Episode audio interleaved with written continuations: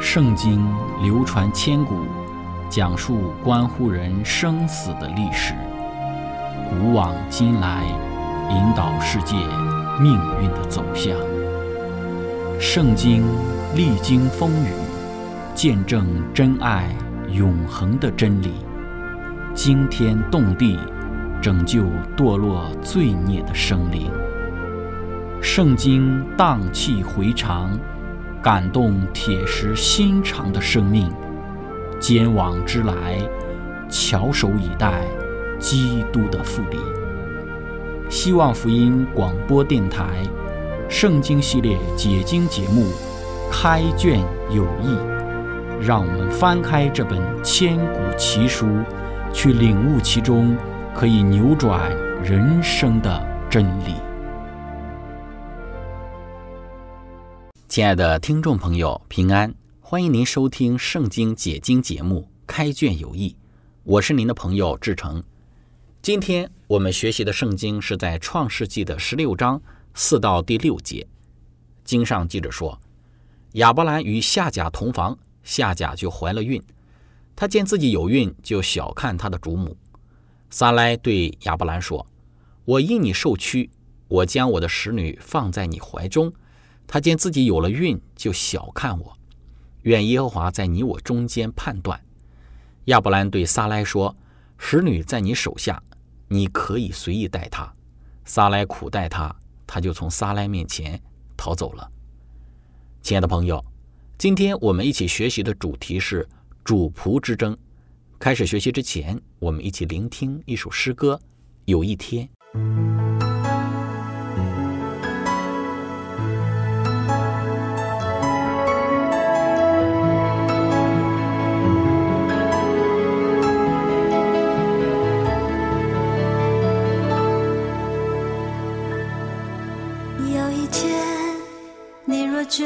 失去勇气，有一天，你若真的想放弃，有一天，你若感觉没人爱你，有一天，好想走到谷底，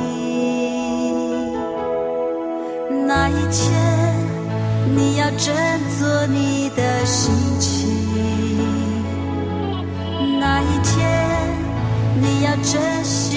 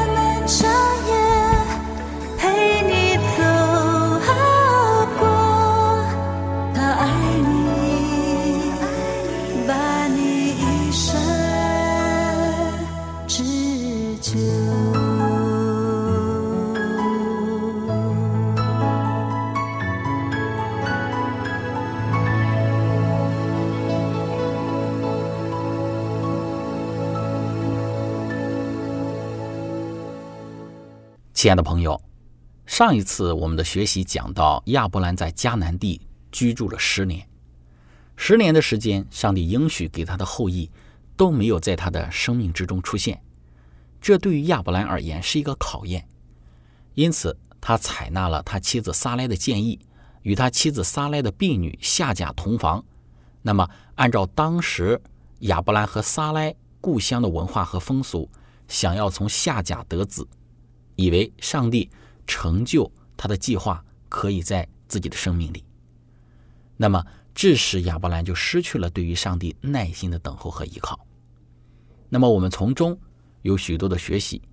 今天我们要再来看一看，随着亚伯兰按照他妻子撒莱想要从夏甲得子的计划一步一步的实行，亚伯兰与夏甲就同房了，而结果还真的夏甲就怀孕了。怀孕后的夏甲有些翻身农奴把歌唱的意味，就因为自己有孕而轻看自己的主母夏甲。我们说这可把亚伯兰的妻子撒来气坏了。那么在圣经注释当中说到，不会生育在希伯来人当中一直被视为是一种耻辱，而多产则被视为是上帝厚爱的一种特别的标志。这位被纳为妾的埃及的使女夏甲。忘记他特许的身份而变得傲慢起来的表现，正是意料之中的行为。他绝不会赞成他主母的计划。他的孩子凭什么要算为撒拉的儿子？这位多年来一直如此忠心的服侍撒拉的使女，被认为是最配成为亚伯兰之妾的人，但他现在却开始小看他以前一直尊重的主母。与上帝所设立的婚姻制度相冲突的家庭，都是充满心痛、嫉妒和纷争的家庭。亚伯兰的家庭也不例外。先前的和睦气氛，这时已变成了不和。在《先祖先知》这本书里说道，夏甲做了亚伯兰的妾以后，他因为这新的地位和光荣，以及做多国之母的希望，他就心高气傲，以至于轻视他的主母。于是。双方的嫉妒扰乱了这一个一向幸福的家庭。亲爱的朋友，我们看到夏甲与撒拉的主仆之争，其原因有四个。第一个也是最直接的原因，就是因为夏甲的怀孕。那么夏甲他觉得我能怀孕，而你不能，不能怀孕的不是亚伯兰，亚伯兰有能力让人生产，而不能生育的一方是亚伯兰他的妻子撒拉。这对于夏甲而言，似乎有一个意味，就是说，撒莱你不配称为亚伯兰的妻子，因为你不能够给亚伯兰生孩子，都是因为你的缘故，所以亚伯兰才一直迟迟没有孩子。那么，这对于撒莱而言，是他几乎无法承受的一种打击。我们说，说人别说短，杀人别诛心，但夏甲可不是如此。夏甲攻击撒莱，就捡他的短处说。就针对他不能生育这件事情讲，那么这对于撒莱而言，让他极其的痛苦。第二个夏甲攻击自己主母撒莱的原因是想要更高的地位。对于撒莱而言，他无法为亚伯兰生孩子，但夏甲却认为他却坐在了主母的位置上，而夏甲她现在怀孕了，却依旧是奴仆的身份，这让夏甲觉得非常的不痛快。他想要更高的位置，他想要母凭子贵。仗着自己怀孕这件事，想要去获取更高的位置，这种的想法有点像古代的皇室后宫的妃嫔之争。我们说，如果一个人能够给皇上生儿子，那么这个人就有可能得到更高的位置，得到更多的封赏。那么夏甲轻看自己主母的行为，正是这一种的心理。第三个，夏甲攻击自己主母撒赖的原因是自己生的孩子。凭什么要算为撒拉的儿子？那么上一次我们的分享已经讲到了，撒拉是按照他自己的故乡美索不达米亚的文化风俗来向亚伯兰提供建议的，因为在美索不达米亚的文化和一些律例当中，主母手下婢女所生的孩子就是算作是主母的。但是对于夏甲这个埃及人来说，或许在埃及并没有这样的风俗文化。即便是有夏甲的内心，也因为撒莱不能生育，自己能生育，但生的孩子却算作是撒莱的这样的规定有不满，所以第三个，我们说夏甲轻看自己主母的原因，是因为夏甲对自己生的孩子算作撒拉的儿子这样的行为或者是制度极度的不满。这种的不满就体现在他对于自己主母撒来的轻看上。那么第四个，撒来攻击自己主母的原因，是因为对婚姻制度破坏必然的一种结果。这一点或许并不算作是夏甲攻击自己主母的其中的一个理由，但确实破坏了一夫一妻的这个婚姻制度，自然不会有和睦的家庭氛围了。从此之后，亚伯兰的家庭就处在一种不和睦、不和谐之中。我们说，先前亚伯兰带着撒莱，还有自己的侄儿罗德一起迁徙千里，从美索不达米亚抵达了迦南。罗德因为他的贪心以及恋慕世俗，已经离开亚伯兰，居住在索多玛了。从此就剩下亚伯兰与撒莱在异邦的土地上彼此相依为命生活了。但是因为撒莱的这一个行为，彼此和睦的夫妻互相依偎已经多年的亚伯兰和撒莱。此时却因为夏甲而造成了分裂和隔阂，这都源自于对于上帝所设立的一夫一妻制度的破坏。这种破坏了婚姻关系，一直是人类生活之中一切悲惨之事的主因。亲爱的朋友，这就是我们所论述的夏甲为何对于自己的主母撒莱有轻看的行为。面对自己的婢女夏甲加给自己的痛苦，撒莱对亚伯兰说。我因你受屈，我将我的使女放在你怀中，她见自己怀了孕，就小看我。愿耶和华在你我中间判断。那亲爱的朋友，我们看到了撒莱因着夏甲加给他的伤害，他也有几个方面的表现。首先就是他表现的极为焦躁，他向亚伯兰所说的话表现出了他焦躁的心情。确实，对于任何一个女人而言。受到这样的屈辱都不是一个小的伤害，这样的伤害让他几乎无法承受。要知道，夏甲之所以能够现在可以去轻看他，还不是因为自己当初的建议和允许。撒莱或许会想：夏甲，你能够有今天，也不想一想是谁的缘故？不是我的允许，不是我的建议，你在这个家庭之中算个什么地位？现在你怀孕了。这下倒好，反过来轻看我、数落我。当撒莱一想到这些的时候，他的心情和情绪一定是非常的焦躁，或许里面还有很多愤恨的成分在里面。撒莱的第二个表现就是觉得委屈。从他对亚伯兰所说的话之中，我们能够看到，他说：“我因为你受屈。”也就是撒莱觉得委屈。他不觉得，因为自己的行为造成了今天的这个结局和状况。计划是他提的，主意是他出的，现在当前这个局面是他没有料到的。但他只是感到非常的委屈，觉得自己一番的好意、一番的好心，最终却是这样的一个结果。他感到委屈，因此他向亚伯兰提出说：“我因为你受屈。”我们说这非常的有意思。撒莱的这句话其实是对于亚伯兰的一种的诬陷，为什么？因为这个馊主意不是亚伯兰提出来的，而是撒莱自己计划和安排的。但反过来，撒莱却说是亚伯兰让他受屈了。亚伯兰面对撒莱这一种的说法和认知，也一定感到非常的无奈和头痛。撒莱的第三个表现就是对自己所做的决定的懊悔。撒莱悔不当初，自己怎么给亚伯兰出了这么一个馊主意，导致现在自己的地位受到威胁，自己的心情受到影响，甚至自己的婚姻或许都有可能因着这一场与夏甲的争论而造成破裂。他懊悔自己为什么当初要这么向亚伯兰提计划。第四个，撒莱面对夏甲的轻看，所有的表现就是他说。愿耶和华在你我中间判断。那么撒莱的这个表现，将耶和华上帝的名号提出来，在这一点上，撒莱不敬虔的使用了耶和华的名，召唤上帝对亚伯兰审判。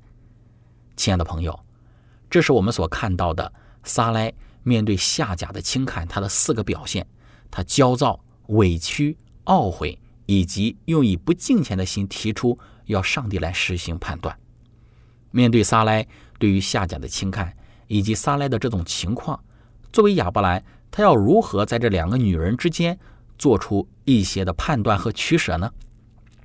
显然，现在受到伤害的是自己原配的妻子撒莱，但夏甲也已经从自己怀了孕，该如何在这两个女人中间给他们二人进行平衡呢？对于任何一个男人而言，都需要有很多的智慧，不然怎么处理都处理不好，而且处理的不妥当，都会产生出很多的麻烦。亚伯兰在这个过程之中，也一定会后悔当初。怎么就听了自己的妻子撒赖的建议，导致当前这样的一个局面？但是终究问题还是要处理的。亚伯兰怎么说呢？他怎么做呢？我们先来一起聆听一首诗歌，之后我们再来接着分享。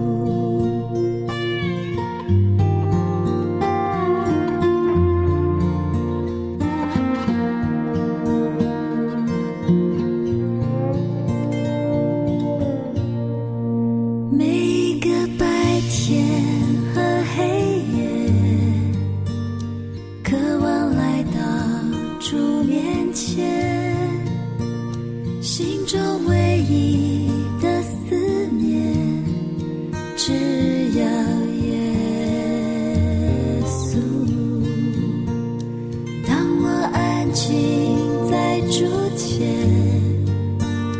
当我安静在竹前。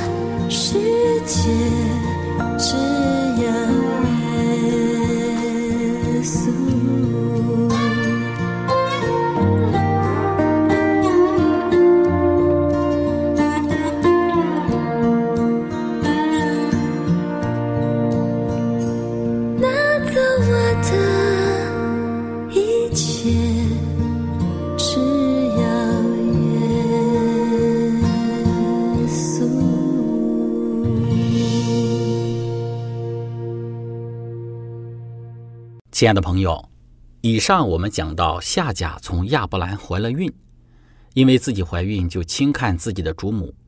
他轻看自己的祖母有四个方面的原因，最直接的原因是自己怀了亚伯兰的孩子，然后他想母凭子贵，因此有更高的地位。再来就是他觉得自己生的孩子算为撒拉的孩子，这不公平。最后是因为破坏了的婚姻关系，自然就会有这一种的争风吃醋的情形出现。而撒拉也因为夏甲这样的一些的表现而焦躁、委屈、懊悔，甚至出于不敬虔的心，想要上帝来进行判断。面对这样的情形，我们说亚伯兰他该如何的处理这一三角关系呢？我们来看圣经，圣经说到亚伯兰对撒来说：“使女在你手下，你可以随意待他。”撒来苦待他。他就从撒来面前逃走了。亲爱的朋友，我们看到亚伯兰的处理方式就是：使女在你手下，你可以随意待她。那么亚伯兰的如此的一种处理方式，或许会让我们感到困惑，甚至感到这个亚伯兰他的绝情，或者说亚伯兰是不是在逃避这个问题？是不是不想理会这两个女人之间所有的？斗争情形，让他们两个女人自己去处理。事实上呢，并非如此，因为在圣经注释当中说到，古代的美索不达米亚的汉谟拉比法典之中的第一百四十六条说：若该女奴后来因她生子而欲与其主母平起平坐，其主母不可卖她，她可以给她加上奴隶的记号，将她算为奴隶。该法规允许主人将傲慢的奴隶妾。降为卑，但也对其主人设定了一定的限制。生在美索不达米亚，并在那里受过教育的亚伯兰，非常了解其故乡的法律和风俗，因此便遵守了这个允许他的妻子使下甲降卑，但不出卖他的法规。亚伯兰的和解处置，也可以从他对撒来的许可中明显的看出来。他抑制住了他自己的情感。为要恢复不安之家庭的和谐。另一方面，他在屈服撒来想对他孩子未来的母亲施加不公正刑罚的冲动意图上，表现出了他的软弱。亲爱的朋友，我们从这一段摘录之中能够看到，亚伯兰如此的处理方式有两个方面的原因。首先是他在按照当时的法律风俗来处理撒来与夏甲的主母之争。那么，以便能够让自己的婚姻家庭恢复和谐。第二，亚伯兰也不知道该如何更好的处理，所以就屈服于撒来，由他来去处理这件事情。得到了亚伯兰的回应之后，撒来采用怎样的处理方式呢？我们看到圣经说，撒来就苦待他，他就从撒来面前逃走了。在《先祖与先知》这本书里面讲到，夏甲做了亚伯兰的妾之后。他因为这新地位的光荣和做多国之母的希望，就心高气傲，以致轻视他的主母。于是双方的嫉妒扰乱了这一个一向幸福的家庭。亚伯兰不得不听双方的怨言，他试图恢复和谐，却没有奏效。他娶夏甲原是出于撒拉的敦促，如今撒拉倒把过错推在了亚伯兰身上。撒拉想要把夏甲驱逐出去。但是亚伯兰不肯，因为夏甲将要生子，他以为就是自己多年希望的应许之子。可是夏甲毕竟是撒拉的婢女，所以亚伯兰只得把她交给他主母管理。夏甲傲慢的精神，不愿忍受那因他自己无礼而引起的苦待。撒拉苦待他，他就从撒拉面前逃跑了。亲爱的朋友，下次我们的分享会继续的来去看。逃跑之后的夏甲有怎样的命运？上帝又是如何眷顾亚伯兰他那出于仁义而孕育的未出生的孩子？今天我们的分享就到这里。最后，如果您想与我们有更多的互动，欢迎您写信给我们。我们的电邮地址是 z h i c h e n g at v o h c 点 c n。感谢您，愿上帝赐福您。我们下次节目再见。